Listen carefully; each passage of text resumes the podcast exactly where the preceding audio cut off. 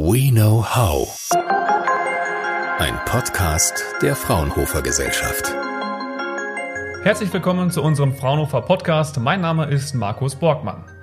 Schaut man heute in die Produktionshallen von Automobilherstellern, sieht man vor allem eins. Maschinen oder genauer gesagt Roboter.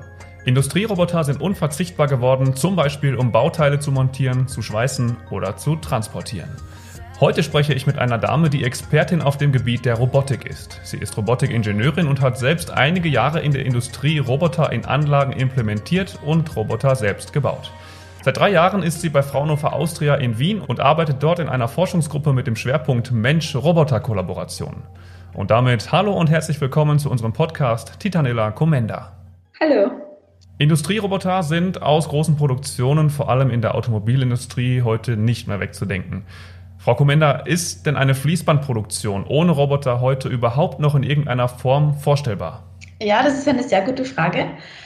Also was passiert bei einer Fließbandproduktion? Da war ja die Idee, dass man ähm, den Produktionsprozess in einzelne kleine Teilschritte unterteilt, sodass sie einerseits leicht erlernt werden können und dass andererseits auch die Fehlerwahrscheinlichkeit gering ist.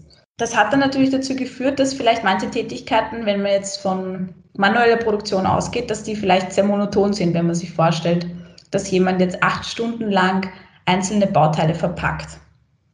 Ähm, das, das ist vielleicht eine ermüdende Tätigkeit und das ist eine Tätigkeit, die man den Fähigkeiten eines Menschen entspricht und deswegen hat man sie automatisiert.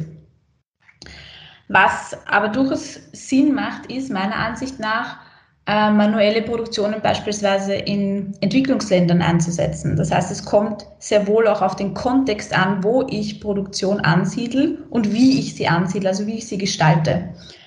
Also wir sprechen da auch oft über das sogenannte soziotechnoökonomische System.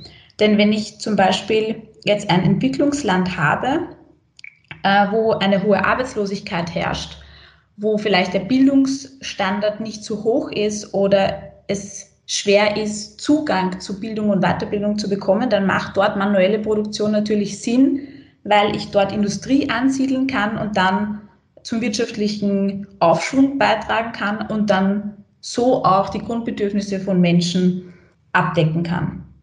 Generell, ähm, welche Rolle auch in Europa, in Deutschland, welche Rolle spielt in solchen Produktionen dann der Mensch überhaupt noch, wenn alles digitalisiert worden ist, die Entwicklung, die Fertigung, die Wartung von Produktionsketten? Hat der Mensch überhaupt noch eine große Rolle dabei? Ja, definitiv. also ähm, die Halle 54 von VW, damals hat man ja versucht, das Konzept Vollautomatisierung ohne Mensch in einer Produktionshalle umzusetzen. Das ist ja bekanntlich kläglich gescheitert. Wir brauchen den Menschen noch immer als, als Direktive, als Optimierungswerkzeug mehr oder weniger. Das heißt, durch den Menschen entstehen ja auch diese kreativen Prozesse, die Innovation. Das, das kann eine Maschine nicht. Das heißt, die macht diese körperlich schwere Arbeit und, und schafft uns hier Raum für, für kreative und innovative Prozesse. Das heißt, ich bin der Meinung, der Mensch ist nicht oder sobald nichts aus der Produktion wegzudenken. Nein, er wird nur anderwertig eingesetzt. Mhm. Dann gibt es diesen schönen Begriff Cobot. Ähm, das bezeichnet sozusagen einen Roboter, der mit dem Menschen zusammenarbeitet, sozusagen interagiert. Können Sie kurz erklären, was sich, was sich genau hinter diesem Begriff Cobot verbirgt? Und dann die Anschlussfrage, ist das sozusagen das Modell der Zukunft im Bereich der Robotik oder ist das nur ein, ein kleiner Teil der gesamten Robotik oder ein, ein kleiner Teil der Produktion? Also früher war es ja so, dass Roboter als gefährliche Maschinen angesehen worden sind und die haben hinter einem Zaun gearbeitet, also die waren quasi weggesperrt vom Menschen. Mit dem Cobot ist es jetzt möglich, dass ähm, Menschen direkt mit dem, mit dem Roboter zusammenarbeiten, weil der entsprechende Sicherheitsvorkehrungen hat, wie zum Beispiel Kraftmomentensensoren. Also der überwacht ständig das kinematische System oder die Mechanik und äh, überwacht, ob eine mögliche Kollision mit dem Menschen aufgetreten ist oder nicht. Damit ist ein Cobot mehr oder weniger jetzt ein Potenzialbringer oder ein Ermöglicher und wird jetzt oder hat jetzt dazu geführt zu einem Umdenken. Das heißt, der Roboter ist jetzt eher ein Werkzeug oder vielmehr ein Power-Tool, das ich einsetzen kann äh, und das der jetzt für mich Aufgaben macht, die ich vielleicht jetzt nicht machen kann oder möchte. der Cobot ist jetzt eine, eine, eine, ein guter Start für die Weiterentwicklung der Robotik. Ich glaube, damit wird es noch nicht zu Ende sein, weil der Mensch ist ja bekanntlich gut darin, immer weitere Optimierungspotenziale zu finden. Aber er bringt die, die Robotik oder die Technik sehr nahe an den Menschen, was aus meiner Sicht auch gut ist. Trotzdem ist es so, dass in den letzten 10, ja, 20 Jahren die Roboter in einer Produktionslinie, wie gesagt, kaum mehr wegzudenken sind. Diese einzelnen Roboter, es gibt ja einfach auch ganz schön viele Roboter innerhalb einer Produktion, sind genau aufeinander abgestimmt. Und sobald ein Roboter nicht mehr in diesen Zyklus passt, sobald er nicht mehr in diesem Zyklus arbeitet, gibt es einen Produktionsstau oder im schlimmsten Fall muss der Roboter ausgetauscht werden. Es gibt einen Stillstand in der Produktion und das kostet halt eine Menge Geld. Ist es deshalb nicht blauäugig, sich ähm, komplett auf Robotik in Produktion zu verlassen, weil es einfach dieses große Gefahren oder diesen großen Produktionsstaupotenzial gibt? Das ist natürlich eine gute Frage. Also ich würde sagen, es gibt überall, wo man Tätigkeiten macht, sei es jetzt maschinell oder menschlich, gibt es Fehlerpotenzial, auch bei Robotern. Aber die Stillstände werden auch nicht nur von den Robotern hervorgerufen. Da gibt es ja auch andere periphere Einrichtungen wie Spannvorrichtungen oder Werkzeuge oder Förderbänder oder wie auch immer. Das heißt, mit dem muss man natürlich immer rechnen, hat aber jetzt nicht prinzipiell was mit Robotern zu tun, sondern es gibt einfach immer Fehlerpotenzial und deswegen gibt es unter anderem auch Fraunhofer, die versuchen, diese, diese Fehler hervorzusagen und diese auch zu verhindern.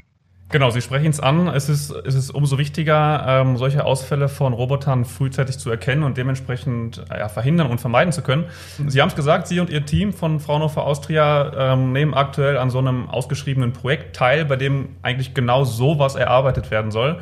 Vielleicht können Sie es kurz beschreiben, was, was passiert in dem Projekt und was ist dabei Ihr Ansatz, damit in Zukunft solche Ausfälle von Industrierobotern erkannt werden können oder ja sozusagen vorhergesagt werden können? Wir gehen davon aus, dass wir, wenn wir roboterspezifische Daten, beispielsweise einzelne Gelenkachsen, Positionen, Geschwindigkeiten, Beschleunigungen, Stromaufnahmen, Drehmomente etc., wenn wir die datenbasiert abspeichern und mitloggen, dass wir aus diesen Daten Korrelationen oder Verhaltensweisen der Dynamik des Roboters hervorsagen oder erkennen können, die eventuell zu einem Fehler führen. Und das machen wir jetzt gerade bei einem Automobilisten, um die Ursache von Fehlern hervor, äh, herauszufinden. Das heißt, meistens lockt man mit äh, schon Fehlermeldungen äh, mit. Also man hat ein Protokoll von diversen Fehlermeldungen, aber man erkennt schwer die Ursache. Was hat zu dem Fehler geführt? Weil es einfach ein komplexes System ist. Es gibt so viele Parameter, von, diesen, von denen dieser Fehler abhängen kann, dass das ein Mensch in der Instandhaltung sehr schwer erfassen kann.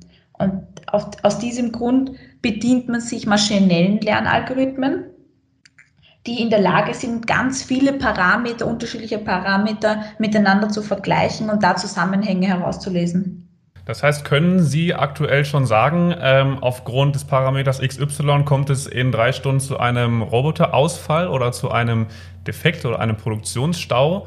Oder wie ist aktuell der Stand des Projekts, dass Sie, dass Sie sowas schon vorhersagen können, sage ich mal? Aktuell noch nicht. Äh, das ist aber genau das Ziel. Wir sind jetzt, wir haben jetzt gerade gestartet mit dem Projekt. Aber wir werden das ähm, voraussichtlich Ende diesen Jahres ermitteln können. Der aktuelle Stand ist, dass der Automobilhersteller schon ähm, Sensoren an entsprechenden Robotern angebracht hat. Das heißt, wir können roboterspezifische Daten mitloggen. Sie haben auch eine sehr umfangreiche Logs über die entstandenen Fehlermeldungen der gesamten Produktion. Und jetzt ist gerade unsere Aufgabe, diese Zusammenhänge und Korrelationen zu identifizieren. In der zweiten Phase ähm, wird dann ein Software-Demonstrator ähm, quasi entwickelt, der dann auch Handlungsanweisungen geben kann, wie zum Beispiel die Mitarbeiter, ah, ähm, wir haben jetzt erkannt, dass in Achse 3 die Stromaufnahme ungewöhnlich hoch ist, äh, bitte tausche das Getriebe aus, weil ansonsten entsteht ein Stillstand. Das heißt, der Kunde bekommt dann am Ende der zweiten Phase einen Software-Demonstrator, der auch wirklich konkrete Handlungsanweisungen an den Mitarbeiter geben kann, was er zu tun hat, um den Fehler, um den Stillstand zu vermeiden. Sie selbst sind Robotikingenieurin, Sie haben Robotik ähm, studiert in Wien, Sie haben selbst in der Industrie gearbeitet. Was glauben Sie, wie werden sich denn die Produktionslinien in den kommenden Jahren entwickeln? Ist mit der Digitalisierung ja schon das Ende der Entwicklung erreicht oder gibt es da immer noch, noch mehr Potenzial? Ja, das ist eine gute Frage. Also ich glaube, sobald ist ein Ende nicht in Sicht, was gut ist natürlich für meine Berufsgruppe. Digitalisierung eröffnet auf alle Fälle Potenziale, weil jetzt Maschinen miteinander kommunizieren können. Wir können Daten erheben und daraus eben Korrelationen beispielsweise erkennen. Das heißt, wir bekommen sehr viel Wissen über die, über die Systeme und können sie damit auch optimieren. Aber ich glaube, wir haben einfach noch sehr viel zu tun, nicht nur im Bereich Technologieentwicklung. Also wie gesagt, Greifen, Flexibilität, Gehen, Sehen, all das, was der Mensch wirklich sehr, sehr gut kann. Und auf der anderen Seite gibt es aber natürlich auch rechtliche Herausforderungen, ethische Herausforderungen. Also da diese, diese Gesetze und, und Reglementierungen, die kommen dann auch mit der entsprechenden Technologie und müssen dann auch noch definiert werden.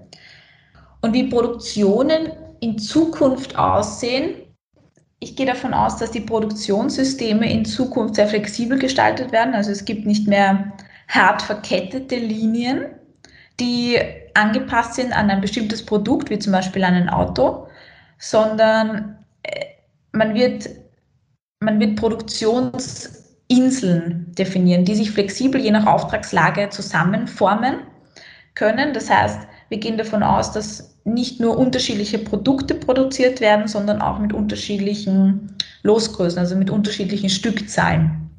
Mhm. Glauben Sie denn, es ist ähm, so ein bisschen das Ziel, auch den Menschen zu imitieren mit Robotern? Es gibt ja zum Beispiel ja, im Alltag zum Beispiel diese Snackautomaten, wo Roboterhände die Snacks rausgreifen. Das ist natürlich jetzt das kleinste Beispiel dafür oder das wahrscheinlich das einfachste Beispiel. Ähm, in Produktionslinien, Sie hatten es gesagt, ähm, ist es teilweise so, dass Roboter noch nicht vernünftig laufen können wie ein Mensch. Ist es dann so, dass man versucht, den Menschen zu imitieren? Ja, ich glaube, teilweise versucht man das schon teilweise macht es aus meiner Sicht auch Sinn, weil ein Mensch, ein Mensch kann halt sehr viele Dinge. Ein Roboter könnte auch sehr viele Dinge. Die Frage ist halt, welche Dinge sind monoton, welche Dinge sind einfach nicht wertschöpfend in dem Sinn, dass ich sage, der Mensch hat jetzt eine qualitativ hochwertige Arbeit und ist weder unter noch überfordert. Und in diesem Bereich macht es schon Sinn, den Menschen ähm, zu imitieren. Also zum Beispiel zu greifen. Also kein Mensch möchte mehr Pakete von Halle A nach Halle B tragen müssen und dorthin gehen. Also das macht natürlich schon Sinn, dass das eine Maschine oder ein Roboter macht. Auf der anderen Seite diese kreativen Prozesse, diese kognitiven Prozesse, da ist einfach der Mensch unschlagbar und das weiß ich auch nicht, ob das wirklich Sinn macht, den Menschen da zu imitieren, geschweige denn sind wir technologisch noch gar nicht so weit. Speziell bei uns in unserem Forschungsbereich geht es ja darum, also wir erkennen eine Symbiose, eine gute Symbiose zwischen Mensch und Maschine. Und wir sagen, der Mensch hat bestimmte Fähigkeiten, die gut so sind und die der Maschine weit überlegen sind, aber die Maschine hat genauso Fähigkeiten, die eingesetzt werden können. Und die Frage ist, wie können jetzt beide Ressourcen so eingesetzt werden, dass sie entsprechend ihrer Fähigkeiten eingesetzt werden und damit einfach zu einem qualitativ hochwertigen Arbeitsplatz führen, aber auch zu einem guten Produkt. Das heißt, der Mensch wird dann dort eingesetzt, wo eben ähm, Sensitivität zum Beispiel eine Rolle spielt oder Anpassungsfähigkeit und der Roboter wird dann eher dort eingesetzt, wo schwere Lasten zu heben sind, wo es monotone Arbeitsschritte sind und so weiter. Dann sind wir gespannt und verfolgen natürlich aufmerksam, in welche Richtung es in Zukunft gehen wird im Zusammenspiel zwischen Mensch und Maschine. Industrieroboter haben sich in den vergangenen Jahren und Jahrzehnten enorm entwickelt. Produktionen sind kaum mehr ohne Roboter vorstellbar, trotzdem ist und bleibt der Mensch ein wichtiger Bestandteil. Warum und wo Roboter noch eine Menge Entwicklungspotenzial haben und wie Fraunhofer dabei unterstützt, Ausfälle von Industrierobotern vorherzusagen, hat uns Titanella Comenda von Fraunhofer Austria erklärt. Vielen Dank für Ihre Zeit und das Gespräch, Frau Comenda, und vor allem natürlich viel Erfolg im weiteren Verlauf Ihres Projekts. Ich danke auch, ja. Fraunhofer. We know how.